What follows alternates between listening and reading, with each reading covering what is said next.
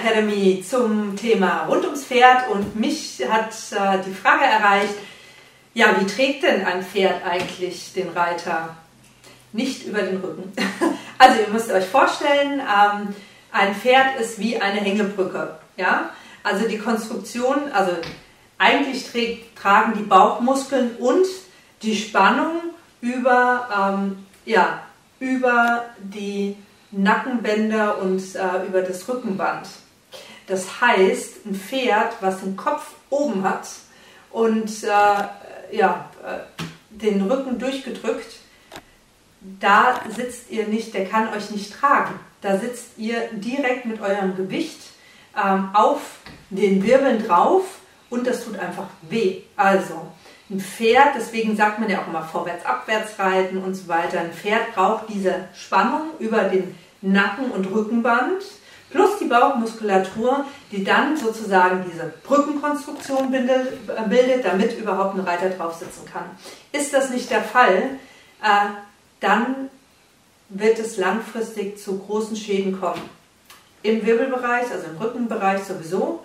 Ähm, und das fügt sich dann bis zu muskulären Arthrose, Arthritis und so weiter zurück. Also bitte dahingehend immer darauf achten, euch Unterstützung holen beim Reiten, dass das Pferd vorwärts, abwärts läuft, dass es eine Grundanspannung hat. Die Bauchmuskulatur muss, äh, muss immer gut trainiert sein.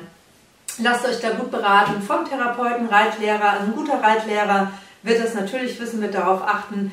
Und ähm, bitte auch da nur ausgebundene Pferde ähm, also nur, also dass wenn ihr nur Ausbinder drauf macht, um das Pferd dann zusammenzuziehen, das ist kein, keine Brückenkonstruktion, weil das Pferd sich dann trotzdem mit dem Rücken durchdrückt und äh, dann wieder ein Schaden im Rücken passiert.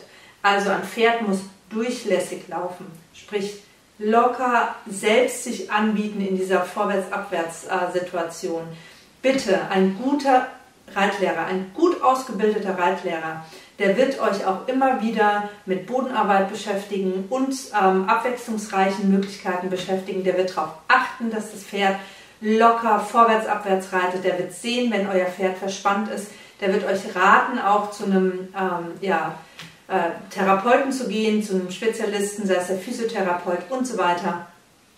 Das ist alles ganz, ganz wichtig und äh, er wird natürlich euch auch anschauen und sehen, dass die meisten von, also die meisten sind schief ja, und wird euch immer wieder versuchen zu korrigieren.